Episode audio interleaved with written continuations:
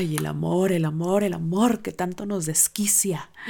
Casi siempre es regla. El 14 de febrero nos trastorna, nos pone locos, ya sea en positivo, en negativo, a unos más, a otros menos, pero es regla que este día del amor y de la amistad cause muchísimos efectos en nosotros. Por eso quise traer para ti, a manera de episodios especiales, los lives que hemos tenido en Instagram justamente hablando del amor. Este episodio lo puedes ver también allá desde mi canal de Instagram TV, completamente en vivo fue grabado, está guardado ahí y ahora lo tengo acá grabado para ti. Aquí vas a poder escuchar eso que nadie te dice del amor, pero que es tan importante poder saber.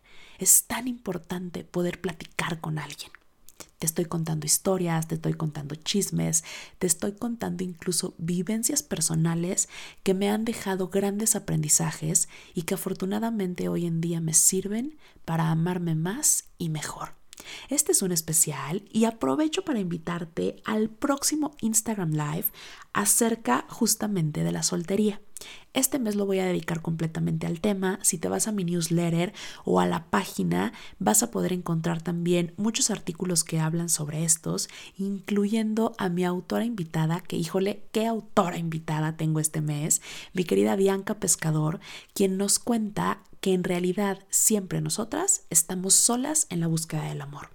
Y bueno, pensando un poco en esto, te quiero invitar, por favor acompáñame en mi canal de Instagram TV este próximo 13 de febrero. Es sábado a las 6 de la tarde a las 6 de la tarde tenemos la cita para poder descubrir por qué sigo soltera.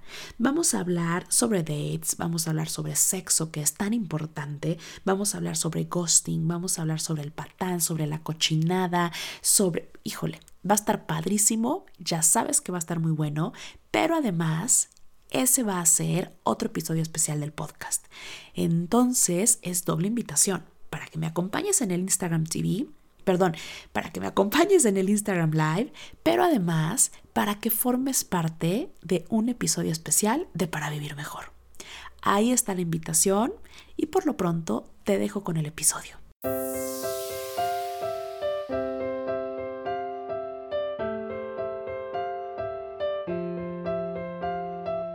Descubre qué hay detrás de tus emociones, atrévete a perseguir tus sueños y a disfrutar el momento. Esto es para vivir mejor con Yusel Cuevas.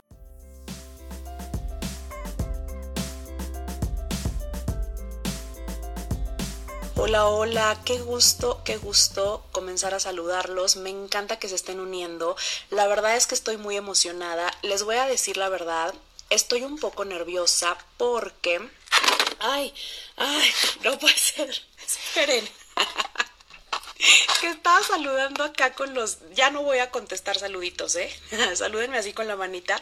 Ay, no, qué estrés que luego esto es bien difícil. Es que según yo acomodé el celular así como exacto para poder ver la hora, porque luego se me va la onda y me voy de corridito y digo todo y después ya no lo puedo guardar.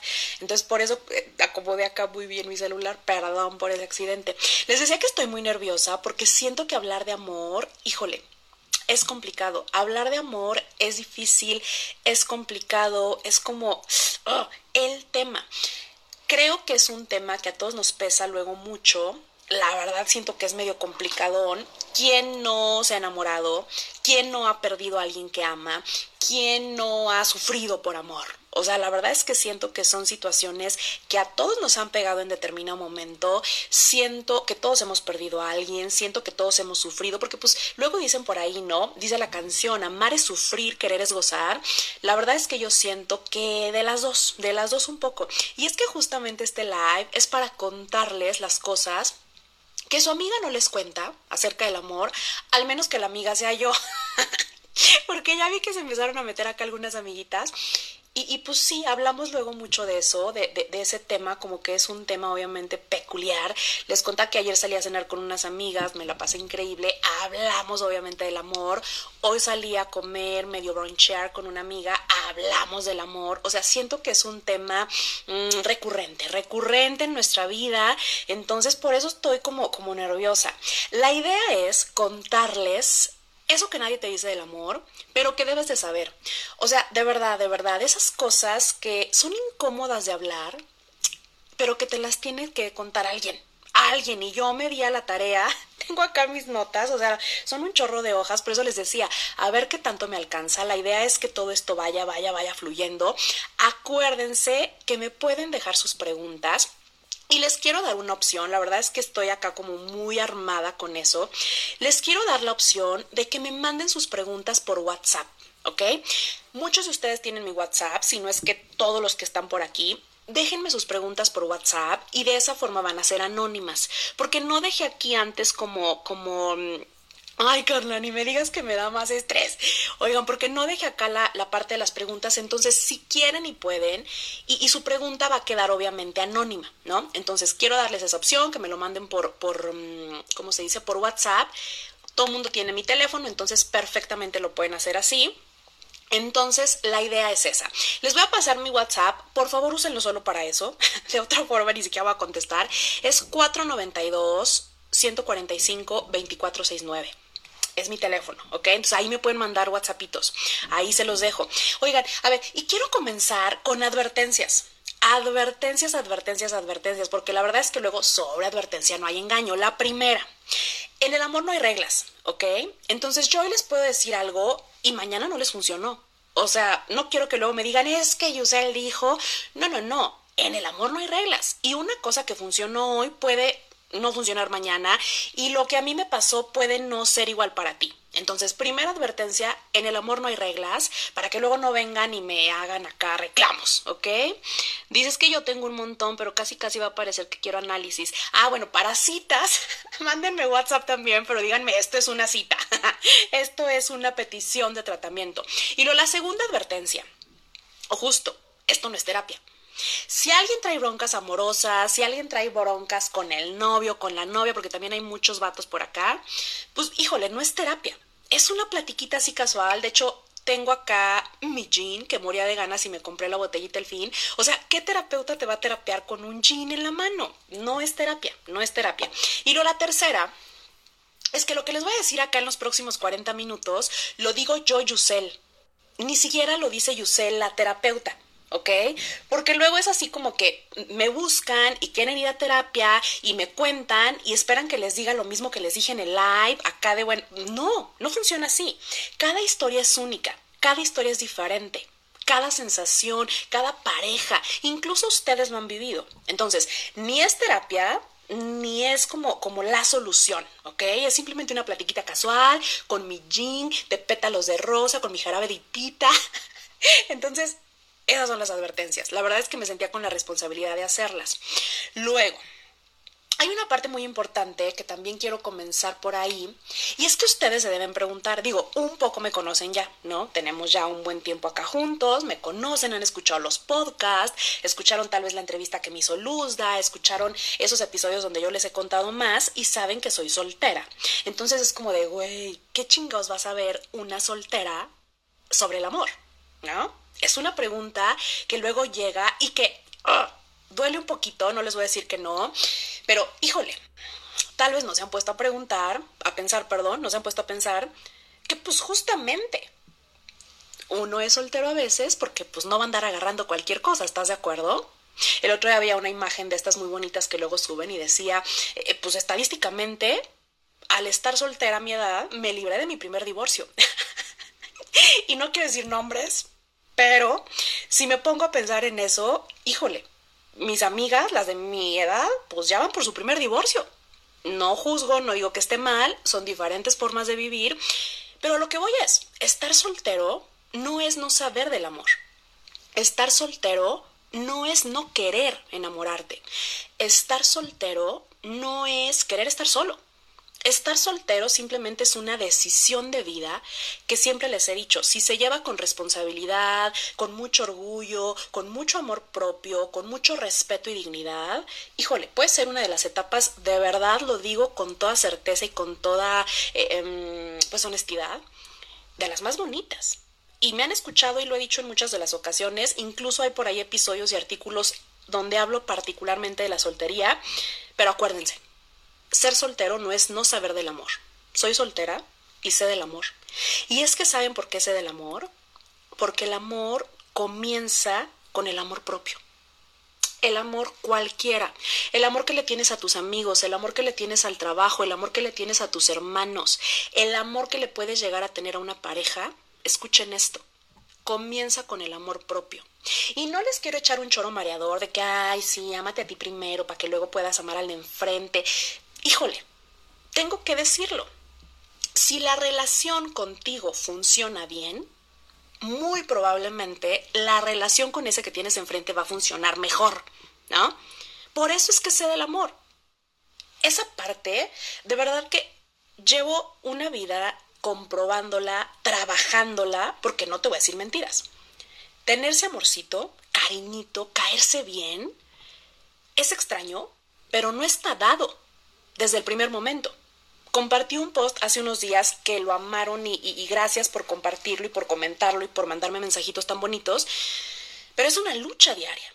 Así como se construye una relación de pareja, pues también se tiene que construir una relación con nosotros mismos a diario. Ahí es donde uno empieza a darle chingadazos. En el amor propio, en la relación con nosotros mismos.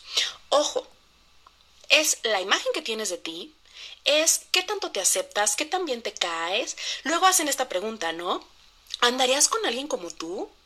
Y yo no voy a decir nombres otra vez. Aquí no voy a decir nombres nunca porque luego me meten problemas con eso. Pero incluso eso como que uno se la piensa, ¿no? Es así como ah, cabrón, está medio raro estar con alguien como, como uno. Y no es que queramos una copia, pero, pero como que nos deja ver cositas por ahí que no andan tal vez muy bien. Entonces, por eso yo decía, si la relación contigo está bien, es más probable que la relación con ese que tienes enfrente vaya bien también. Porque entonces, fíjate bien, no vas a necesitar. Cuando tú quieras una relación, o cuando tú tengas, establezcas, comiences una relación, no es porque necesitas que alguien te valide, no es porque alguien te necesita, eh, no es porque alguien no es porque necesites llaves de bolas, no es porque necesites que alguien te diga eh, que eres valiosa, que eres importante, no es porque necesitas que alguien te dé un lugar, no es porque necesitas, es porque prefieres compartir, es porque prefieres construir, es porque tú ya estás bien. Híjole, pues voy a acompañarme de alguien. Sí, tal vez para estar mejor, por supuesto, esa es la idea. Desde ahí la historia de cualquier relación ya empieza diferente. Porque te voy a decir algo y es bien fuerte. Fíjense bien, cuando una relación se basa en la necesidad, va a haber agresión. Así de sencillo. Porque entonces, si yo me emparejo contigo, híjole, pues yo voy a estar muy enojada porque de entrada te necesito. Y si yo te necesito, eso ya implica que yo me siento o, poquita cosa, o chiquita, o solita. ¿Sí, se va entendiendo eso? Ustedes vayanme diciendo si se va entendiendo o no, porque luego yo como que me voy de largo y me emociono y ya eso no funciona. Entonces, de entrada, el amor propio. ¿ah? Yo a veces digo, tus relaciones de pareja van a depender qué tan bien o mal, qué tan enfermito andes de tu amor propio. Esta onda de las inseguridades, de los celos, que se acuerdan de esta frase famosísima que también la compartieron muchísimo, que decía, si, si mm, sientes celos, pues híjole, no es por culpa del amor, es por culpa del amor que no te dieron de chiquito más bien, ¿no? Porque tiene que ver con tu inseguridad. Y, digo, es un rollo. Ustedes saben que luego hay mucho detrás y que acá en esto, pues como dije al inicio, no hay reglas. Pero la idea es comenzar de ahí, ¿no? ¿Qué tanto valoras el amor propio que te tienes? Pues sí, sí te da una imagen. Es bien importante, fíjense bien. El amor propio depende de la imagen que tienes de ti mismo, ¿están de acuerdo? Si yo me siento valiosa, si yo me creo merecedora de amor, si yo creo que merezco respeto, si yo creo que merezco tiempo, atención, cariño, pues obviamente es porque me amo, obviamente es porque me quiero, obviamente es porque todo eso yo ya me lo di antes. Y yo tengo esa imagen de mí, de Yusel, la que merece amor.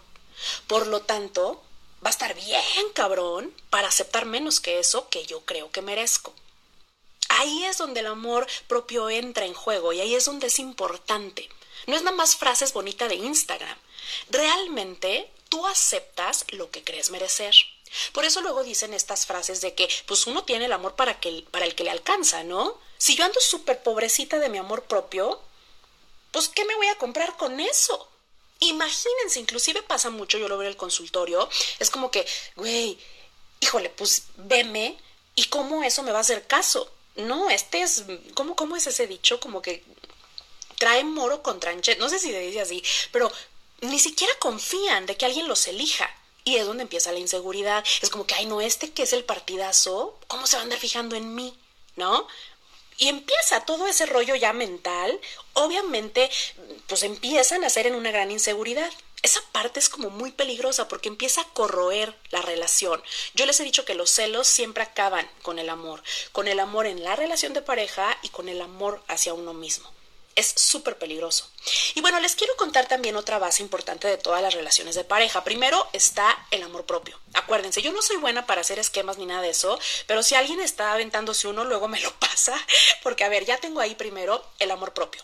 Y luego está ya para nadie es un secreto, aunque luego se malentiende, pues la relación que tuvimos con nuestros papás es real. O sea, esto del Edipo y demás no es un rollo que nos sacamos de la manga. Bueno, sí se lo sacó de la manga, pero el señor Freud hace más de 100 años y entonces tenemos toda una historia detrás que pues corrobora esas locuras, ¿no? Y pues sí, tengo que decirlo, pero sí, la base de todas nuestras relaciones son mamá y papá. O bien quien haya hecho esa, e, esa labor por nosotros, ¿no?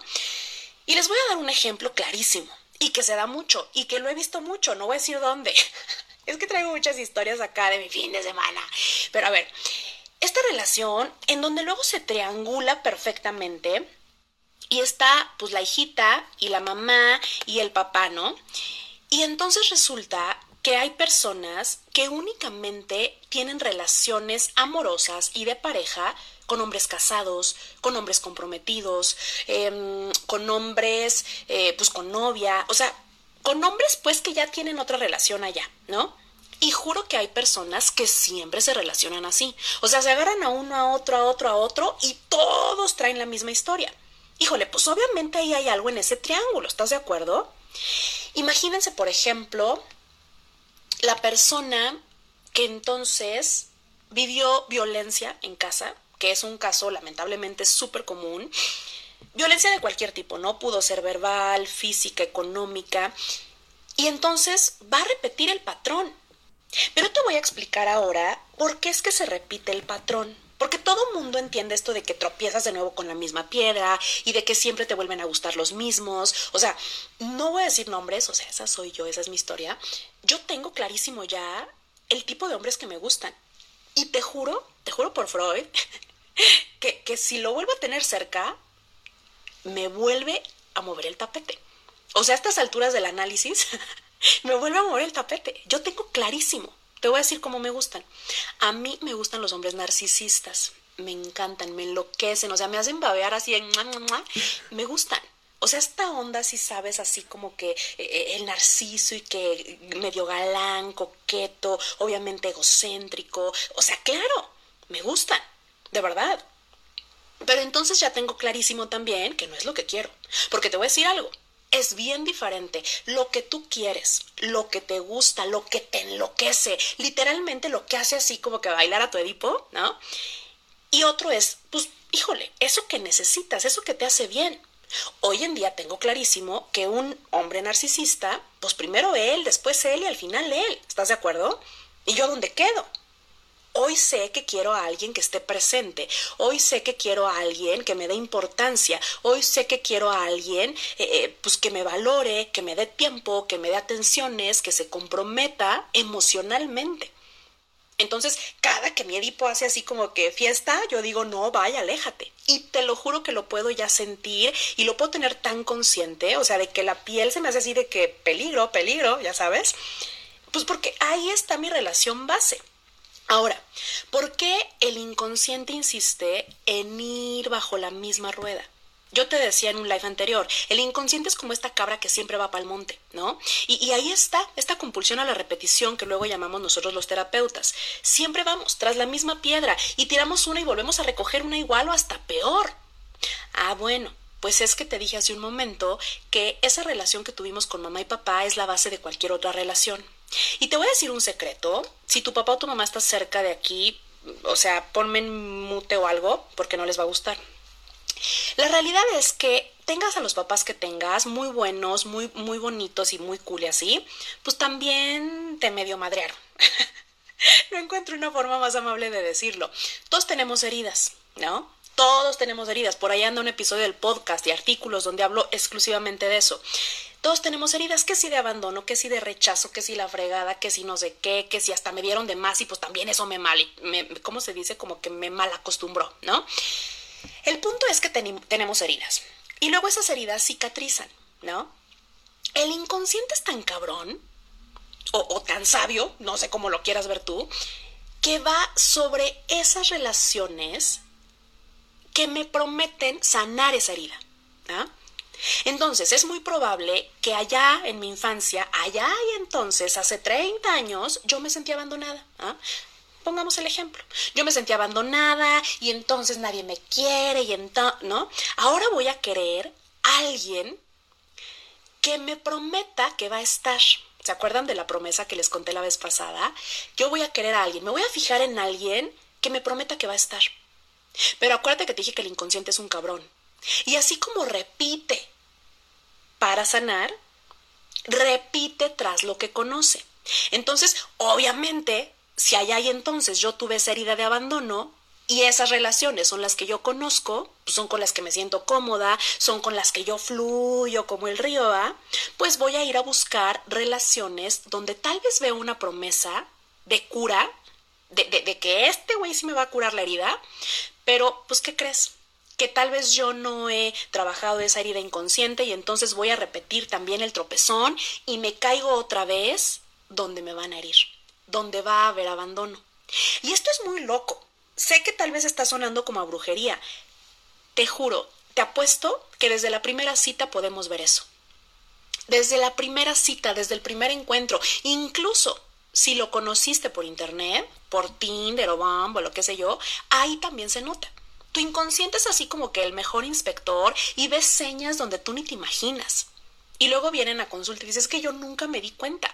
Te creo no te diste cuenta conscientemente, pero tu inconsciente estaba buscando con quién repetir la historia que le permitiera sanarse. Fíjate que esto es bien importante. Por eso yo hago mucho hincapié cuando las personas están heridas del corazón, del amor, que no tienen por qué sentirse ni avergonzadas ni ridiculizadas, porque luego les da mucha vergüenza equivocarse. Y luego les da mucha vergüenza haber caído donde mismo, les da mucha vergüenza haber confiado. Cuando en realidad tú lo único que querías era sentirte amada, era sentirte amado, aceptado, valorado, querido, deseado. Uy, qué rico, ¿quién no va a querer sentir eso? Todos queremos eso. Y quien lo niegue, no lo ha aceptado todavía, pero también lo quiere, también lo busca, también lo desea. No hay nada de malo con intentar sanar esa herida. No hay nada de malo con buscar, con ilusionarse, con querer. ¿no? Por eso, híjole, pues si tu intención genuina era sentirte amado, sentirte amada, oye, pues, híjole, o sea, al diablo las culpas. La idea es esa. Pero fíjate bien, reconocer por dónde va mi inconsciente, reconocer cuál es mi herida para entonces no repetirla, ¿no? Acuérdense que si no se me está entendiendo, ustedes díganme, me siento como en clase, pero luego siento que estoy diciendo como cosas medio, medio extrañas. Y creo yo que esto que le estoy explicando de, de ir como una rueda, ¿no? Como una rueda es justamente el comportamiento de una relación a las que llaman tóxicas, ¿no? Porque entonces tú te enganchas, se enganchan inconscientes con inconscientes, ¿no? Es como que, ah, a, mí me gusta buscar, me gusta eh, em, convencer al otro de que me quiera, no me creo capaz, no me creo suficiente de, de, ser vista, de ser amada, de ser respetada. A mí me gusta como convencer al otro, ¿no? Pues andar de rogona, pues no lo quise decir así, pero pues eso es, ¿no? Y entonces yo voy a buscar a alguien, pues que ande acá como muy alzado, que, que, como que pues quiera ser buscado justamente, que, que se cree inalcanzable, ¿no? Me acuerdo mucho yo de un paciente que tuve, todos mis alumnos lo conocen porque luego lo ponía, como, digo, lo conocen como ejemplo, obviamente no es que dije su nombre ni enseñé su cara, pero él era muy narcisista. Y entonces tenía una noviecita, a mí me daba como, como mucho pesar, porque la maltrataba, la engañaba. No crees que cosas muy fuertes, pero por ejemplo le decía, oye, es que ya estás gorda, ponte a hacer ejercicio, porque mira, ve esta cómo está de buena. Y mira tú tu celulitis. No me vas a dejar mentir. Eso es maltrato. Y, y eso a la mujer sobre todo se le mete, se le mete y no la deja en paz luego. Entonces, él era muy narcisista, la devaluaba cañoncísimo, la agredía, por ejemplo, poniéndole el cuerno cada fin de semana. Y entonces él por dentro, porque acuérdate que eso pasa con los narcisistas, se creía muy poquita cosa. Se creía como una mierdita y pues entonces decía, pues yo que soy mierdita, ¿quién me va a querer? Pues otra mierdita, ¿no? Pero claro que la otra no era mierdita. Él tenía que hacerla sentir mierdita como para estar a la par y para no agüitarse. No sé si me explico en ese ejemplo, pero eso sucede mucho, ¿eh? Entonces los inconscientes se enganchan y de cierta forma yo veo ahí como que, ah, veo paisaje seguro, eh, veo viaje seguro y pues quiero ride, ¿no? Algo así. Por eso decía que el inconsciente siempre va al monte. Dice, mi novio tiene super broncas de abandono de niño y yo siempre lo dejo. ¡Ah! O sea, ¿lo dejas cómo? ¿Lo dejas abandonado? Ay, no, qué triste. Miren, eso es algo, híjole, bien común. El amor duele, pero no con alevosía y ventaja. O sea, eso de verdad, de verdad, de verdad, de verdad, es muy complicado porque el amor duele, estoy completamente de acuerdo y piénsenlo, las personas que más nos aman son las que más daño nos hacen, o la mamá o la papá, perdón, pero es la realidad. Pero no con alevosía y ventaja, o sea, pues no, la verdad eso sí está muy feo. Tengo por acá una pregunta, pero luego ya siento que la voy a regar. Dice, ¿qué tan cierto es que si ya no funcionó una vez, menos la segunda ni la tercera? Híjole, yo creo, yo, yo, yo creo que pues si eso iba a dar, ya hubiera dado. O sea, creo que por eso al inicio aclaré que, que esta es mi forma de pensar, ¿no? Hasta el momento yo no he sentido a nadie súper necesario en mi vida como para intentar una vez, otra vez, otra vez, como para rogarle, como para buscarle, como para decirle, por favor, ámame, que sin ti la vida se me va. No lo he sentido. Hasta ahorita no lo he sentido, ¿eh? Pero, híjole, puede ser. Saludos, amiga. Yo por eso no tengo novia. Ay, pero somos tan lindas las novias. Es que búscate una bonita. El amor a distancia es un lío. Fíjate, me acordé justamente ahora con lo del live, porque estaba buscando así como historiecitas y ejemplos. Tengo una amiguita que quiero mucho, la respeto, la admiro. Y ella tiene un novio desde hace años, creo. Viven muy lejos, o sea, en avión se echan unas horitas, ¿no? Ella lo ama, lo admira, le gusta, le encanta, lo respeta, pero fíjate qué importante.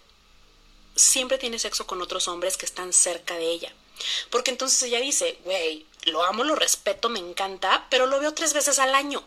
O sea, yo no puedo estar sin no solo el sexo, sino lo que implica tener una pareja, la compañía, eh, em, pues la retro, así que qué bonita, que qué guapa, que qué rico, eso lo necesitamos, o sea, es real, lo necesitamos. Entonces, me acordé mucho de ese caso porque en verdad o sea, yo la admiro, la quiero, pero ella dice, yo no puedo estar sin esa otra parte. Y perdón, pero pues ni él se va a venir, ni yo me voy a ir, y no podemos estar con esa, eh, con esa situación, y pues ella tiene como otras parejitas.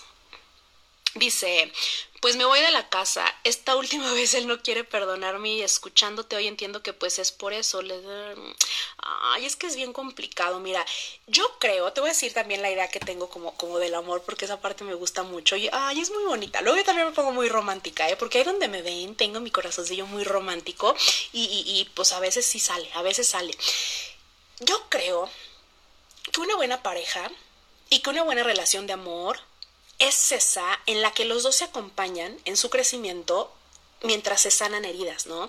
Yo no digo que tú seas la responsable de sanarle las heridas a tu pareja, pero si tú lo amas y si tú realmente quieres estar con él y si realmente estás enamorado de la esencia de la persona, de quién es él, híjole, pues yo diría que nacería ahí la necesidad y las ganas de acompañarlo, de arroparlo, de cuidarlo.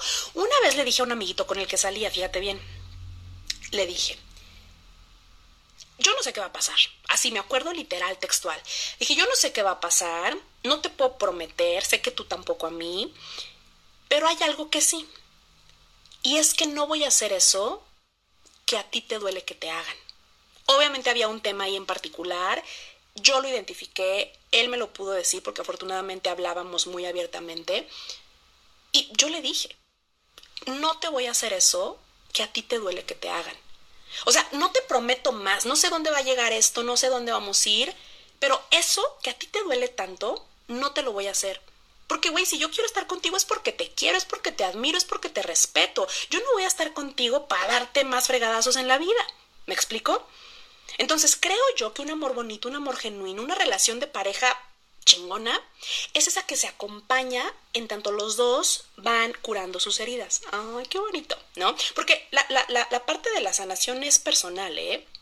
pero te puedes acompañar de alguien chingón que también quiera ir hacia adelante y, pues que quiere ir contigo, ¿no? Entonces, hay cosas que yo creo que a veces podemos pensar mejor antes de hacerlas porque yo sé que tal vez eso le va a causar una herida muy fuerte a mi pareja, ¿no? La verdad es que yo ahí me la pensaría.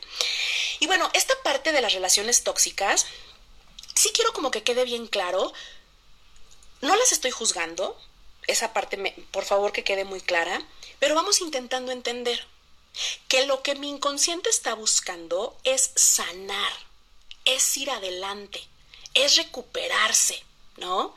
Y eso a veces dura meses, a veces dura años en, una, en, un tratamiento, pues. Yo tengo pacientes, les iba a decir algo, tengo pacientes que llegan destrozados, destrozados de verdad, con el amor propio, con el autoestima, como lo quieran llamar por los suelos, porque hay relaciones muy malas, muy híjole, muy cabronas que de verdad te vuelven un desmadrito la vida, en tanto tú lo permitas, también hay que aclarar que nadie es víctima del amor, y se van completamente otros, ¿eh?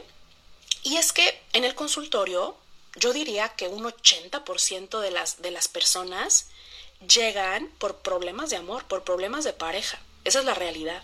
O porque les fue súper mal en la feria, o porque los dejaron, o porque ellos dejaron. He tenido pacientes que no se animan a dejar una relación.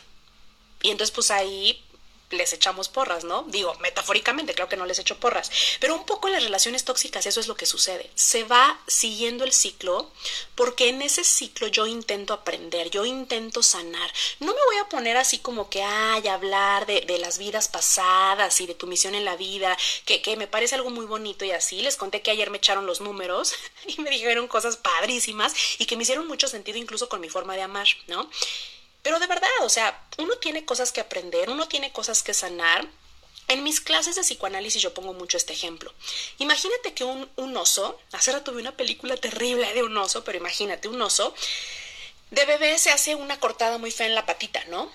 han visto las patitas de los osos, digo, en pintura o así, y ven que tienen estas almohadillas o de un perro, qué sé yo. Imagínate entonces que se hace una herida muy fea. Esa herida cicatriza, ¿sí? ¿Me siguen en el ejemplo? La herida cicatriza y entonces pues el oso crece, sigue con su patita, con la cicatriz, ya ni le duele, aparentemente, ¿verdad? De repente hace unos fríos que ya hace que le duela, pero entonces el oso pues sigue creciendo, sigue creciendo y entonces va caminando, va caminando y cada huella del oso también ve, se ve ahí esa herida, ¿no? Sí, sí me expliqué. En cada huella que a lo largo de su vida va dejando el oso en el piso, pues, e, en la tierra húmeda, se puede ver también la herida. Eso es repetir. Eso es seguir inconscientemente creando el mismo estilo de relaciones, ¿no? Dice, entonces si puede funcionar dos dependientes emocionales. Pues sí, pero qué pesadilla. Qué pesadilla, ¿eh? Las relaciones, híjole, las relaciones codependientes justamente es lo que les decía al inicio es una relación de mucha necesidad. Fíjate, híjole, es que esto es muy fuerte. Perdón por lo que voy a decir, pero piensa. Si alguien te necesita en su vida, de verdad, ¿eh? ¿Qué tipo de persona es? O sea, a mí pienso, hasta ahora no me ha pasado, digo, güey, ¿yo por qué me enamoraría de alguien que me necesite en su vida así de que, güey, sin ti no soy nada, por favor quiéreme, eh, me mato si te vas? O sea, sé que eso es muy fuerte y sé que hay personas que neta lo sienten y lo sufren y les duele. Pero, ¿qué tipo de persona debes ser para enamorarte de alguien que te necesite en su vida con, con, locura? O sea, tan poquita cosa te sientes, eh, tan poquito crees merecer, como, como por qué. ¿Sí me explico? Mira, ya llegó Bianca Pescador. Bianca, tú eres máster en las relaciones. Tú más bien únete al live y cuéntanos. Oye, que por cierto, Bianca es, eh, tiene un artículo de em, tuve 100 citas en Tinder o cómo es este artículo, ponnos aquí el, nombre para, para, buscarlo, es la reina de las citas Tinder. ¿ah? Ahí les van a encontrar muchísimos eh, ejemplos y tips. Y bueno, un poco eso con las relaciones tóxicas, ¿no? Creo que ya hay más o menos me fui. Oigan, tengo acá algunas preguntas, además de las que ya me fueron haciendo acá, tengo algunas anotadas que me fueron dejando. Una de ellas será, ¿cuándo volver con tu ex? O sea, ¿cuándo sí? Porque pongo muchos memes, la verdad es que son muy chistosos, pero te voy a decir la verdad, no estoy en contra de que vuelvan con los exes. Y, en muchas ocasiones llegan a terapia eh, o, tronados o incluso ya como casi casi al borde del divorcio y, y luego regresan, o sea, no tengo bronca, ¿eh? No es que sea malo volver con los exes, no es que salud mental significa nunca más. No, no, no, o sea, hay ocasiones en las que sí. Entonces, ¿cuándo sí? Fíjate bien. Cuando ya se habló eso que los separó, pero no nada más se habló, sino que se empezó a solucionar. Y que se empezó a solucionar en la realidad. Porque, perdón, luego nada más es la promesa de que sí, te juro que me voy a dar el tiempo. Te prometo que voy a ir a terapia y hasta hacen la cita, ¿eh? Tengo a los novios y novias de mis pacientes que luego hacen la cita. Hacen la cita y pues ya se llegó el tiempo y como ya están de luna de miel otra vez, pues ya para qué van. Entonces no, que realmente se habló, que se detectó que nos separó, porque luego la fase del truene es muy complicada. Y más en las relaciones codependientes, porque literalmente eso es casi casi una adicción. O sea, esta idea de que te necesito y las palpitaciones y las sudoraciones y sufres y te duele el cuerpo literal, es real. Y más en las relaciones codependientes, porque casi casi, pues literal eres mi droga, ¿no? Como la canción de, creo que es de duelo, no sé quién. Entonces, ese momento del tren es tan fuerte que la persona, pues, híjole, extraña y, textea y, y ontas, te mando el Uber y demás. Es real. O sea, eso completamente duele mucho. Pero entonces no piensas en que pues no se ha solucionado. ¿Me explico? Como que vuelves ahí únicamente con esta necesidad y no porque realmente haya bases para una nueva relación mejor que la que dejaron antes. Porque la realidad es que si dejaste esa relación, pues fue por algo haya sido cual haya sido el, tema, no necesariamente debió ser algo catastrófico, pero pues sí importante para la relación y por eso es que terminaron. Date este ejemplo, ¿no? No había tiempo, no había tiempo para vernos. Güey, es algo muy importante. Si en una relación no hay tiempo compartido, pues ¿qué hay? Definitivamente, a una relación se le tiene que invertir. Y ahí viene otra de las preguntas que me hicieron, porque te voy a decir algo. Hay muchísimas personas entonces mueren por una relación, pero no están dispuestos a invertir en construir una relación. Y sé que suena bien loco, porque pues güey, sí yo quiero, de verdad quiero, pero entonces no estoy dispuesto a hacer mucho o casi nada o nada para tener esa relación. Eso es súper complicado. Te voy a decir que es además bien doloroso, porque es justo la promesa. Vienen y te tocan y te dicen, oiga, pues le vengo a traer lo que usted siempre pidió, ¿verdad?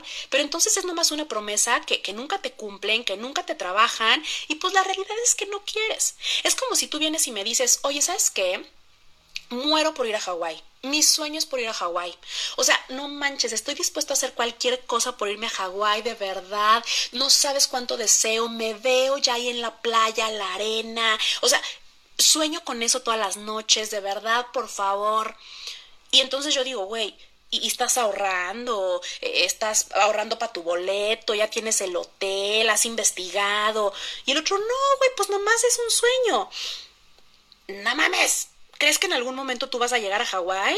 Claro que no. Y entonces así hay muchísimas personas que tienen el sueño de un amor bonito, pero nada para invertir en ello. A ver, dice por acá, pues sonar extremo, pero por muchas de estas cuestiones, ay, se me van, espérame. Por unas de estas, pues dice, no me animo a tener un hijo porque me da miedo que carezca, que crezca con carencias. Mira, te voy a decir algo. Los hijos siempre crecemos con carencias, lo dije al inicio, y tú lo sabes muy bien. Siempre crecemos con carencias y, y que si de más y que si de menos, y siempre va a haber por ahí un callillo. Los papás tienen muchos salvavidas. Yo siempre he dicho, a los papás los salva el equivocarse con amor, ¿no? Ahora, otra cosa, si yo te estoy diciendo que eh, uno se debe preparar y uno debe invertir mucho para una relación de pareja bonita, pues lo mismo para una relación eh, padre e hijo bonita. O sea, nadie los enseña a ser padres, es verdad, pero güey, pues al menos échenle un poco de ganitas, ¿no? O sea, tampoco es así como que de a gratis. Entonces, la verdad es que ahora ya hay eh, libros, terapia, escuela para padres, o sea, hay tantas cosas que, que yo creo que eso es un miedo real, que valoro además, y, que se puede trabajar para que aminore y uno se sienta como como más cómodo con eso, ¿no? Oigan, se me está yendo el tiempo. Acuérdense que si tienen dudas me las pueden dejar acá, ¿va? Em, a ver, tengo otra. Ah, esta parte hablaba ahora de que una relación tiene, que, tiene uno que invertirle y se me ocurrió un ejemplo, ¿no? Imagínate que yo tengo el sueño de trabajar en recursos humanos de em, la empresa X, ¿no? La empresa X. Entonces, eh, ah, meto mi currículum, eh, acá lo pongo súper chingón, ya me fui a los diplomados, ya estudié, eh, me compro un traje chingoncísimo y entonces llego a la entrevista, ¿no? Llego a la entrevista, le hace primera cita y no, hombre, sé hablar idiomas, estudié, o sea, me vendo muy bien, ¿no? Me vendo muy bien porque yo sé esta chingonería que traigo. Y entonces llego al primer día de trabajo, porque pues obviamente me dan el trabajo, porque pues convencí a todo mundo, llego al primer día de trabajo, y entonces me dice, ¿sabes qué? Tienes que viajar a Las Vegas la próxima semana, tienes que entrar en el horario de las 7 de la mañana, entonces junta mañana a las 9 de la noche y, y tú así de, ¿what the fuck? Y le dices a tu jefe, ¿neta tengo que hacer todo eso? ¿Neta tengo que entrar a las 7 de la mañana? ¿De verdad tengo que ir a todas esas juntas? O sea, ¿de verdad tengo que hablar todos esos idiomas que les dije que hablaba? Y tu jefe de la compañía X así como de, güey, pues sí, para eso te contratamos. O sea, tú dejarías en ese puesto a alguien que ni va, ni se levanta, ni le invierte, ni le estudia. Eh, o sea, que de plano no hace nada. No, ¿verdad? Ya veo estar como en las clases de, a ver, pónganme aquí si sí o si no. o sea, no contratarías a alguien así, ¿verdad? Claro que no. Ok, en una relación se invierte, se invierte tiempo, se invierte dinero, se invierte en expectativas, sueños, se invierte confianza, hasta dinero, pues. Digo, está hablando ya nuestras edades, ¿verdad? Eso es un hecho. Entonces es bien diferente desear una relación a trabajar en una relación. Y te voy a decir por qué insisto mucho en eso. Esto es muy fuerte. Y lo he visto con pacientes, lo he visto con amigas, lo he visto en mí misma. Es bien complicado. ¿Qué dice no, maestra? No, ma o sea, no, no lo, no lo contratas y pues no lo dejas ahí, lo corres, lo corres y vas por otro que sí de verdad trabaje, ¿verdad? Oye, te iba a decir, incluso lo he visto en mí misma. Luego nos sentimos muy culpables por pedir. Y hoy lo platicaba con una amiga. Luego eres la intensa por pedir, güey, pues hay que vernos, ¿no? Y hasta te da pena decir hay que vernos. ¿Por qué te va a dar pena decirle al sopenco que vino y te convenció? Ay, se me desabrochó la blusa, no me vean. Oye, ¿por qué? Es que me enojé mucho. ¿Por qué te va a dar pena decirle al sopenco que vino y te convenció de andar y que te bajó la luna y las estrellas? Oye, ¿vamos al cine? Oye, eh, buenas noches. Eh, buenos días. O sea, hasta mandar un mensaje te da pena. No sé si les ha pasado, yo conozco a muchísimas mujeres así que les da pena pedir, que les da pena eh, mostrarse eh, con necesidades amorosas, románticas y hasta sexuales, porque entonces no es que ¿qué va a pensar que estoy súper intensa, güey, pues claro que estoy intensa si veniste y me dijiste que querías una relación conmigo, ¿no? si veniste y me dijiste que me extrañabas, por eso el post de hoy, de que a veces hay exes que son mejores exes que novios, ¿no? Si veniste y me dijiste que tú querías una relación conmigo, que me extrañabas, que te diera una oportunidad, que por favor, que confiara, no me vengas con que el primer fin que andamos tú te quedas en tu casa viendo Netflix con tu mamá. sí notaron mi, mi enojo, mi coraje, mi frustración. No me vengas. O sea, claro que yo quiero que el primer fin de semana que andamos y que tenemos libre del trabajo tanto que tenemos tú y yo, o sea, que nos la pasemos juntitos, pegaditos, dándonos besos. ¿Estás de acuerdo? ¿O estoy yo loca? Eso me provoca ansiedad. Ojo, ojo, ojo, ojo. La ansiedad es un síntoma muy real y que además es perfecto para darnos cuenta porque la ansiedad se siente en el cuerpo. La ansiedad se siente en el cuerpo y al cuerpo no lo podemos hacer pendejo. Acuérdense que el cuerpo grita lo que la boca no habla. ¿Sí? Alejandra Cepeda, no te rías de mis ejemplos, no te rías de mi dolor. Oigan, a ver, es que se me está desabrochando la blusa. A ver, esperen. el cuerpo grita lo que la, lo que la, lo que la boca no habla, ¿no? Y la ansiedad se siente en el cuerpo. Y, y cuando hay ansiedad en una relación, híjole, es que algo no anda bien. Pero luego nos empezamos a hacer chaquetas de dale chanza, no te intenses. No, hombre, pues es que tú también como quieres, ¿verdad? Acuérdense lo que les dije al principio. Güey, yo me creo merecedora de amor, yo me creo merecedora de respeto, de tiempo, me siento valiosa, me sé importante. No voy a andar con un sopenco que en un mes me ve una vez. Güey, pues no soy abono de Coppel. o sea, te equivocas. No soy abono de Electra. ¿Me explico? Pero entonces esos límites los tienes que tener tú muy claros para podérselos poner al otro así como de frente y casi casi fírmale, cabrón, ¿no? Y a la primera de cambio te vas, ¿eh? Ayer le decía a una amiga que estaba platicando con ella, déjenle tomo poquito porque ya se me secó la garganta. Oigan, está bien rico. Em, platicaba con una amiga y, ella me decía que se fue de una relación que se empezó a poner fellita. Ella es terapeuta también. Y, dice que empezó a haber mucha agresión de él hacia ella. De eso sale un meme. De que, oye, vayan anotando todas las frases porque luego a mí se me olvidan. Y luego me las mandan por, por DM y yo hago las imágenes, les late de que el meme. Bianca, ¿tengo o no tengo razón? oye, pero a ver, espérate. Em, me decía esta amiga que se fue. Dijo, güey, pues se fue porque entonces yo empecé a ver que me agredía incluso en el sexo. O sea, qué rico, sí, ok, pero poquito, ¿no? Y agresión como, así como que rica, sí. Pero era una agresión de que yo lo notaba enojado conmigo, de que buscaba el pretexto para portarse mal, para hablarme fellito. Y, y dice, me fui, me dolió en el corazón porque yo tenía expectativas, tenía ilusiones, de verdad estaba clavada, pero me fui. O sea, irte así requiere muchos huevos, mucho amor propio, por eso fue el primer punto que toqué y por eso dije que de ahí viene todo el punto de las relaciones, mucha valentía y te voy a decir algo, de mí no vas a estar hablando. No manches. Oye, no soy abono de Coppel, cabrón. A mí me tratas con respeto y con dignidad. Pero fíjate qué importante, primero me debo tratar bien yo con respeto y dignidad, ¿estás de acuerdo? Oye, te voy a contar una, esta no la he contado nunca, la sabe aquí dos amiguitas que están conectadas y mi terapeuta. Dice, acabo de decidir no ir a Querétaro. Ay, no mames, tú eres otro caso. tú eres otro caso. Oye, espérate. Algunos de ustedes saben que hace años, quienes me conocen personalmente, me clavé. Me clavé como no me había clavado y hasta mi foto de perfil en Facebook puse y la chingada, ¿no? O sea, así de besito en la mejilla el 31 de diciembre. me clavé. Pero resulta que hubo un buen día Luego les cuento la historia de cómo, porque la verdad es que eh, eh, fue como, como todo acá un drama de cómo eh, descubrí esto. Esto está como para hacer un hilo de los de TikTok de que hilo de cómo caché que mi amado me era infiel, ¿no? Caché, literalmente me acuerdo.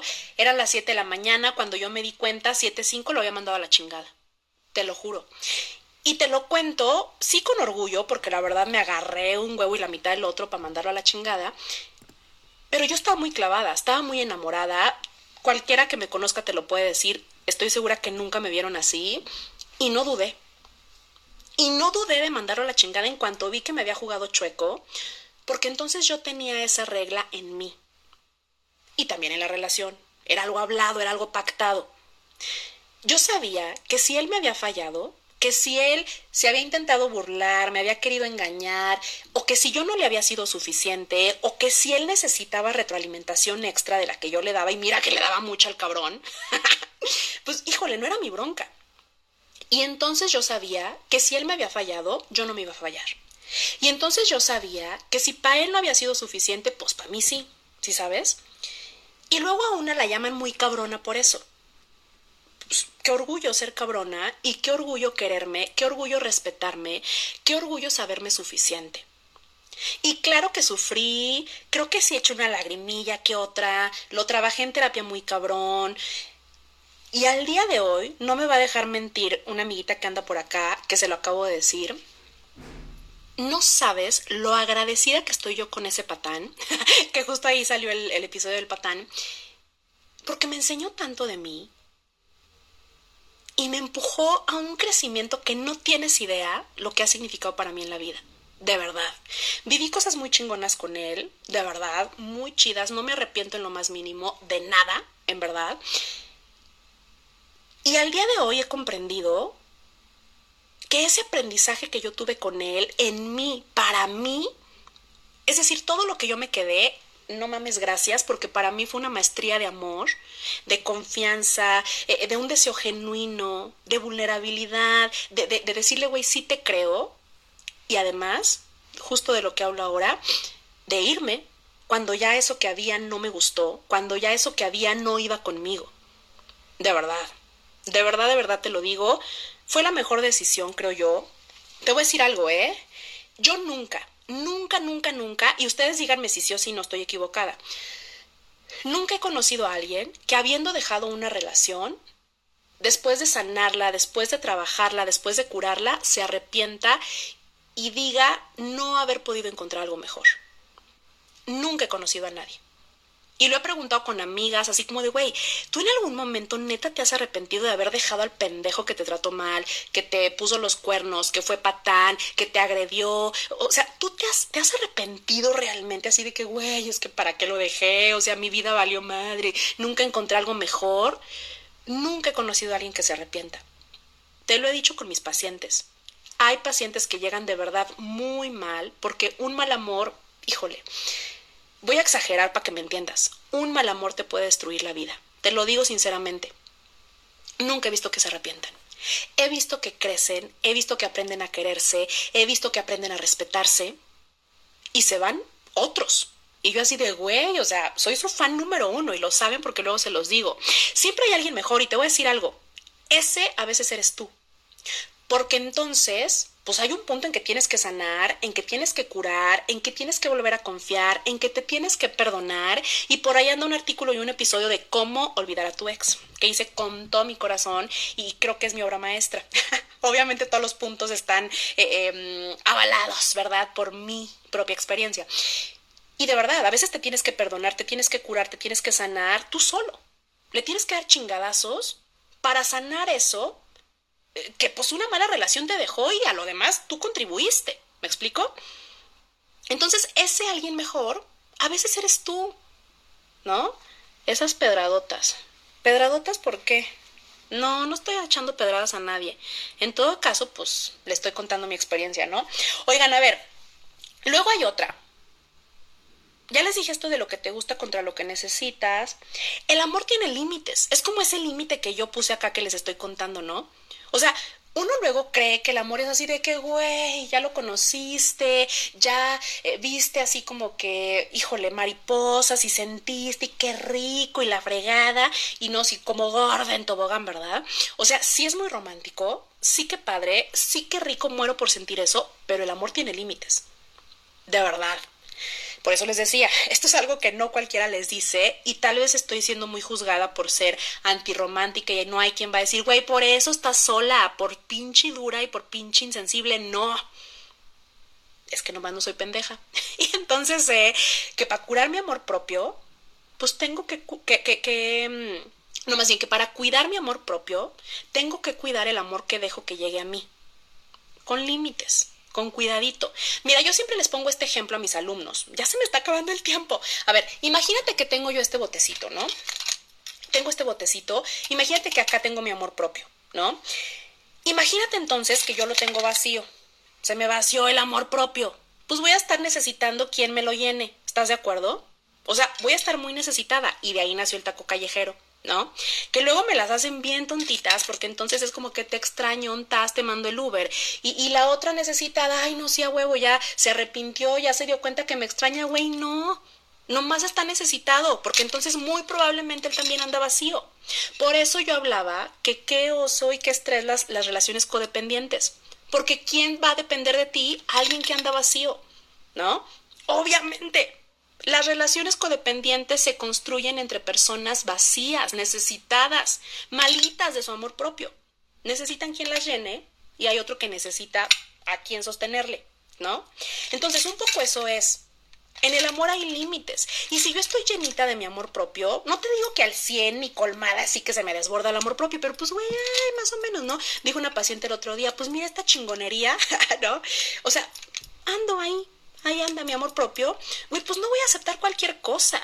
Porque yo no necesito, porque ¿qué crees que no me muero de hambre? Porque ¿qué crees que no te necesito para sentirme valiosa, respetada, sexy, bonita, inteligente? Sí, a veces necesito una que otra cosa, como cualquier ser humano y por eso es que estoy abierta al amor y por eso es que quiero construir una relación bonita. Claro que necesito cosas y claro que quiero vivir en pareja, pero no a huevo, no a chingadazos.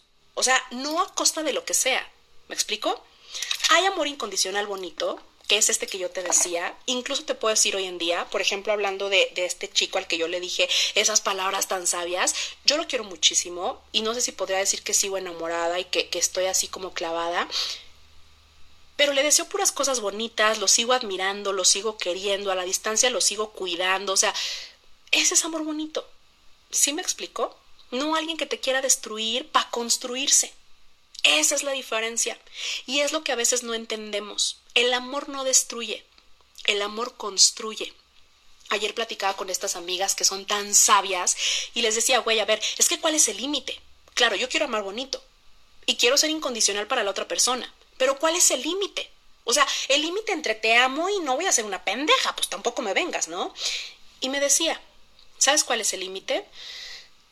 El límite está en que te sientas herida o no en que sientas que puedes seguir dando o no, entre que sientas que sigues de pie o no, porque el amor no se ruega. O sea, si tú tienes que decirle a alguien, güey, por favor hay que vernos este fin, no mames. Si tú quieres una relación conmigo, yo espero ser la persona con la que prefieres pasar tu tiempo, ser la primer persona que tienes en la lista y que no quieras pasarte el fin de semana jugando videojuegos cuando puedes estar con esto, ¿sí sabes? Y, luego es ese egoísmo o, o, es ese narcisismo saludable que a mucha gente le caga, porque entonces nos han vendido esta onda del amor humilde y del amor romántico, de darlo todo sin esperar nada a cambio. Ay, no mames, yo sí quiero a cambio, yo sí doy, quiero recibir, ¿eh? Llámame loca si quieres. Oye, y luego tengo una última pregunta, ¿qué onda con los crush? Ay, Siento que los crush, ¿se acuerdan esto que les dije de que el inconsciente va dando vueltas y la pata de la, cicatriz en la pata del oso? Siento que los crush son eso que te despierta justamente esa necesidad y, que te remueve esa herida y, y, el crush te dice, hola, aquí estoy y mira lo que tengo. O sea, una promesa que encajaría perfectamente. Imagínate tu inconsciente como un rompecabezas, ¿no? Y las personas son piececitas. El crush, creo yo, que despierta esa parte que está huequita y que tú quieres llenar. Y, lo digo porque lo he comprobado incluso en mí, ¿no? Como que lo ves y dices, no mames, de aquí soy. O sea, te gusta, te late. Siento que sucede lo mismo con los amores imposibles. ¿Han tenido algún amor imposible? O sea, yo tengo como estos crush y lo he comprobado porque luego he tenido la fortuna Eso sí fue mamada. He tenido como, como esta, pues sí, pues me ha pasado que, he llegado a acercarme, que ha habido algo, que luego eh, eh, resulta que pues también hay medio le la tía y digo, güey, o sea, este tiene toda la facha de eso que yo eh, necesito, ¿no? De eso que me enloquece, de eso que me revuelve el Edipo, de eso que me hace recordar mi cicatriz en la pata. ¿Se acuerdan? O sea, tienen toda la faceta, o sea, son esa, esa fichita, esa pieza de rompecabezas que haría falta, pero es una, una ficha que luego está como volteada. O sea, no sé si han intentado armar un rompecabezas y entonces hay, hay, piezas que dices, güey, esta cabe perfecto acá y que la intentas poner y resulta que no, que estaba volteada. Pues un poco así. Un poco así son esas promesas de amor que pues se quedan en promesas y que nomás no son y que nomás no fueron y que pues híjole, es la promesa y que de uno depende zafarse de esa promesa. Y que como yo te conté ya hace un momento, cuesta un huevo y la mitad del otro. Y de verdad que te duele hasta el alma, literal. Pero pues güey, son decisiones de vida. Les decía hace un momento, hasta ahora yo no he tenido la necesidad de decir, por favor, ámame que sin ti no soy nada. Gracias, ¿no? Pero, pero, híjole, qué horror. Entonces siento que eso pasa con los crush. Oigan, me quedan dos minutos. Dos minutos, dos minutos, porque ya lo va a guardar, sí lo va a guardar. Dos minutos para última pregunta. Obviamente me pueden también dejar sus preguntas en los comentarios. Acuérdense que mm, hay artículos, hay episodios. Está el patán, el taco callejero, cómo olvidar a tu ex. Está mm, un chorro, un chorro, un chorro, un chorro, porque es un tema que me gusta. Es un tema que trabajo siempre en el consultorio. De verdad, se está pensando les decía, 8 de cada 10 pacientes llegan por una bronca de amor y en su mayoría son este tipo de relaciones. Hola Franco, ya llegaste muy tarde, ya me voy, ya me voy. Oigan, pues un poco esas fueron las preguntas que me estuvieron haciendo. Les voy a ser bien honesta, me divertí mucho eh, planeando estos temitas, me divertí mucho, saqué como, como luego muchos ejemplos, estaba así como que nomás viendo qué cachaba. Luego ya nadie me quería contar nada porque decían como que, güey, es neta que lo vas a contar. No, la verdad es que siento que no conté nada de nada que no pudiera contar y demás. Muchas gracias por acompañarme, muchas gracias por hacerme segunda en, en, este live. Siento que estoy muy emocionada porque me lo pasé muy bien preparando, escuchando. Dice, eres hincha. Gracias. Vuelvo a decirlo como en el live pasado. Qué feo cuando eso lo hacemos nosotros mismos. O sea, ¿cómo? ¿Qué fue cuando hacemos qué? Ay, Carla, muchas gracias. Qué bonitos. Me hacen sentir muy bonito. Oye, Liz, no entendí qué fue cuando hacemos qué.